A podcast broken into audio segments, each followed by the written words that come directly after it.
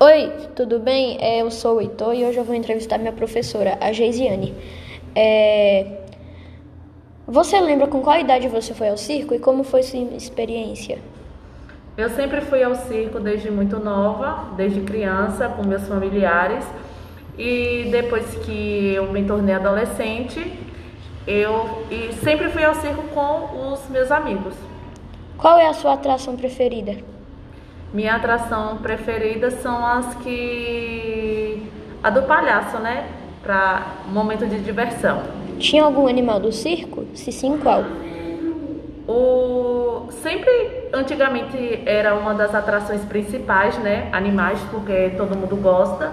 Lembro de, cas... É, de um casal de leões Lembro também de elefante, mas hoje em dia é proibido, né? Então é algo que faz falta, mas a gente acaba respeitando.